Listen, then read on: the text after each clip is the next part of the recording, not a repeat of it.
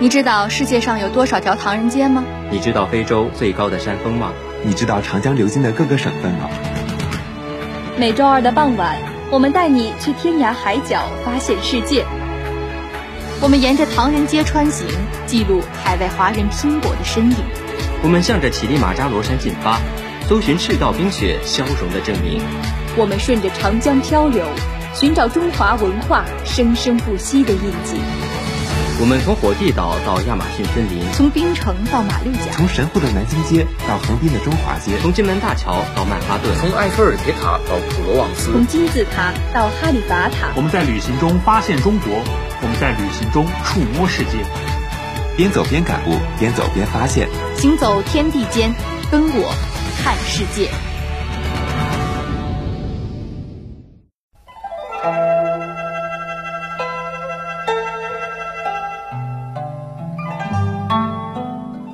纵观世界风云，静听全球动态。亲爱的听众朋友们，大家好！又到了我们的看世界专题了，我是主播卢冠初。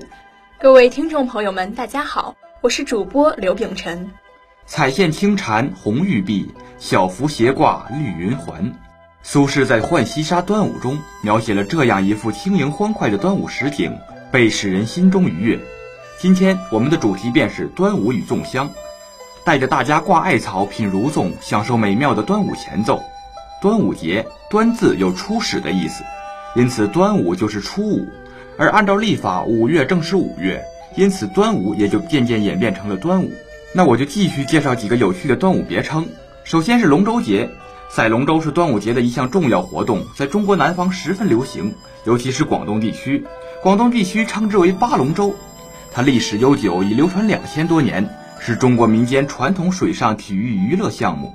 其次是女儿节，《神榜书院杂记》中写道：“五月女儿节，系端午所戴艾叶，五毒灵符。愿俗自五月初一至初五日，是小闺女尽太极言，出嫁女亦各归名，因呼为女儿节。这使端午又多了一分水般的柔美。”介绍完了端午的历史，我来给大家说说端午的习俗。中国物产丰富，地域广袤，各地的风俗自然是各异。从西向东简略介绍一番，自有其滋味。甘肃省牧童寺山神摘玫瑰以蜜腌渍，四川省吃包面，湖北省迎挪人花冠纹身，湖南省以花碧酒食供于龙舟之首，广东省以烧符水洗手眼之后泼洒于道。江西省用百草水沐浴以防止疥疮，江苏省买石首鱼煮食，山东省祭祀龙王并在田间折纸。这是各地风俗，着实是小而精细，反映生活百态。但说起正统的民俗活动，我最想提到的是挂艾草与菖蒲。民谚说：“清明插柳，端午插艾。”在端午节，人们把插艾草和菖蒲作为重要内容之一。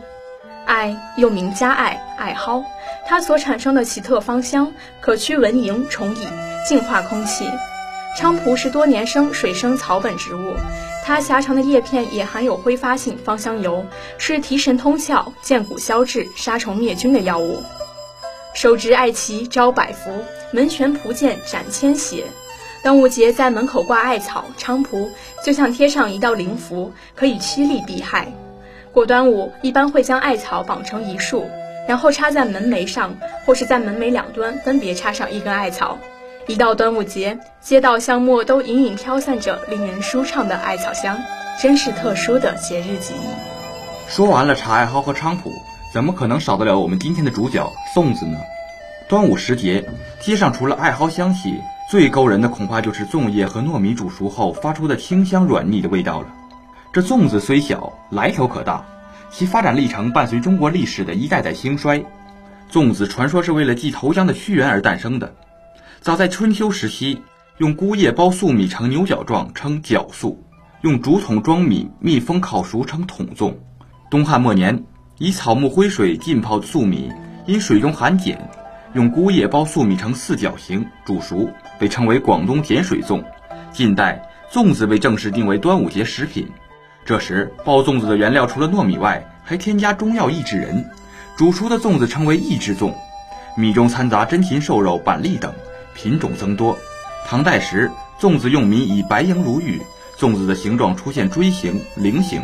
宋朝时已有蜜饯粽，即果品入粽。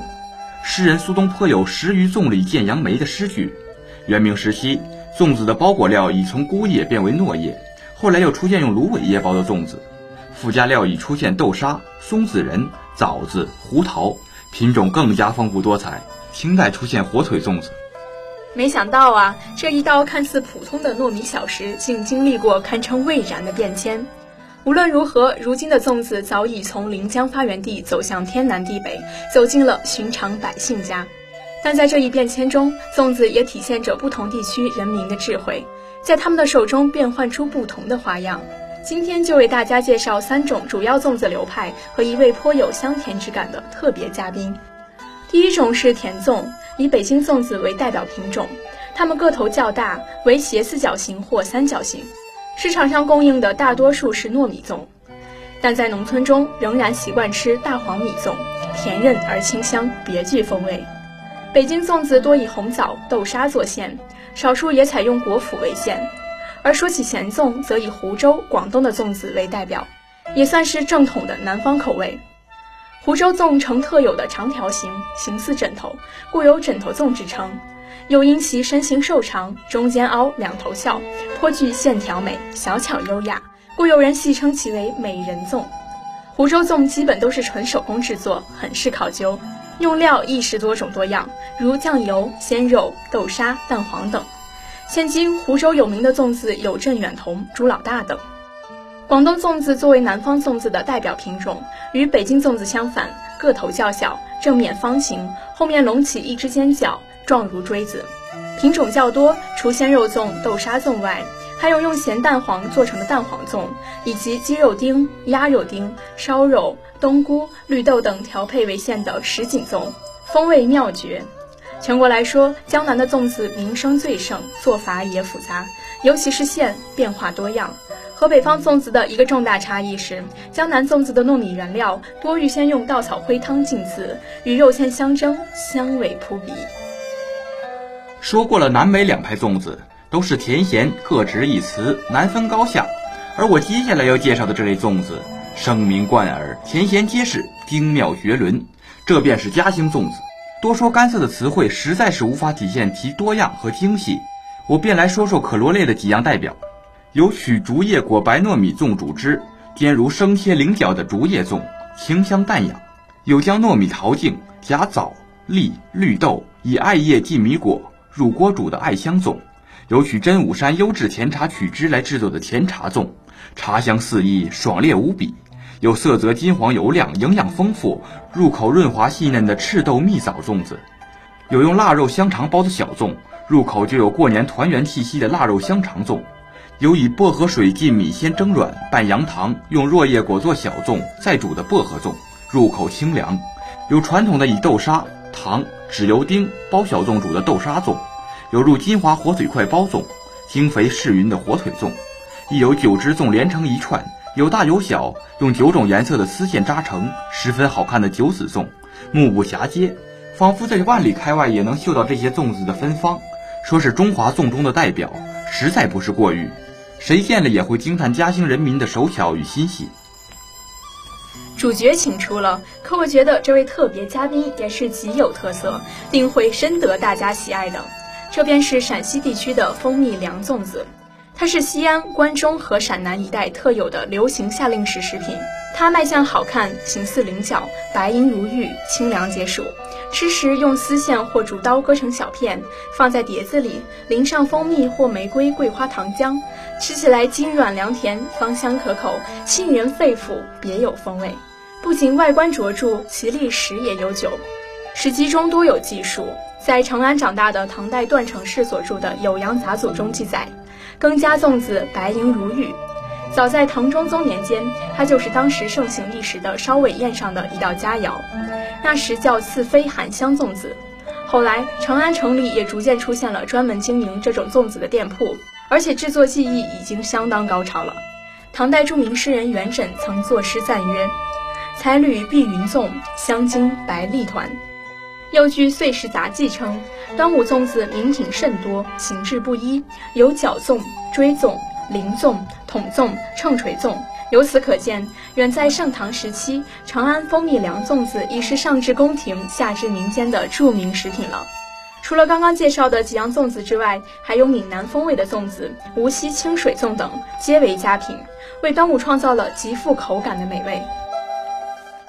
除了中国的粽子，其他一些国家也将粽子发展出了更多的口味和花样，令人惊叹。朝鲜人在端午节把鲜嫩芽艾叶煮后捣碎，掺加在米粉之中，做成车轮形状，朝鲜人称它为车轮饼。日本人过端午节时也吃粽子。不过，日本的端午节是在公历的五月五日。粽子不是用糯米，而是用磨碎的米粉做成的。粽子的形状与中国的粽子不同，其状呈种子形。越南的粽子是用芭蕉叶包裹的，有圆形和方形两种。他们认为，圆形粽子代表天，方形粽子代表地，天地合一，大吉大利。还有一种甜粽，是用糯米粉捏成粉团，将椰丝、红豆或绿豆馅塞入粉团做成的菱形粽，煮熟之后蘸上蜜汁或砂糖吃。越南在端午节吃方形咸粽，这种粽子是用虾、瘦肉、鸭蛋黄、红豆做馅，颇具闽粤风味。缅甸人的粽子是用糯米做主料，用香蕉和椰蓉做馅，香气扑鼻，软酥酥，甜滋滋，令人陶醉。新加坡人都很爱花，每当有客人来访时，主人都会送上几束花，而且还会端来花枝浸染的粽子请客人来品尝。这种花枝粽子是用绿叶包成多角形状，只有鸡蛋那么大小。展开绿叶后，里面的粽子是用花枝染成淡绿色的米粉精制而成，色泽诱人，吃起来味道清香可口。在马来西亚，人们所做的粽子与广东一带的粽子有点相似，除了较为常见的鲜肉粽子和火腿粽子等品种外，还有豆沙和椰蓉几种粽子，香甜可口，美味醇香。泰国人包裹的粽子个头小如鸡蛋，因为是用绿色粽叶包裹，所以蒸熟后呈现淡绿色，味道十分清香。近几年的端午总是在细雨迷迷里度过，蓬衣帐新，倾城烟雾弥漫，与奇香四溢交辉的雨珠连连。晴衣树书写着金人祝愿与濡染着楚人愿景的蒿草，就如读《离骚》赋予生命融铸的个性，带着些许娇奢滑落在天问间。将一段段不朽的神话传说，不经意地闪烁成片片点点的思绪，沉醉在重如历史车轮碾过、轻如高山流水摩挲的粽叶飘香的历史脉络里。一路走来的，同时又怕时间消逝得太快，依然延续着、传承着一份妙到分毫、如醉如痴的端午神韵。一如既往地绽放成塞北穹庐的绚烂，在怀旧的时空里诠释着美丽的乡愁，意味悠长。好了，今天我们的端午序曲就到这里了。愿大家都能有一个菖蒲脚暑佳佳节，水系鱼龙，十里画连接，凌波无限生尘袜，冰肌莹澈香罗雪，游船且莫催归急，遮没黄昏。天外有新月，一样意境安宁的端午节。感谢本期编辑李文轩，我是主播卢冠初，我是主播刘秉辰，我们下周同一时间再见。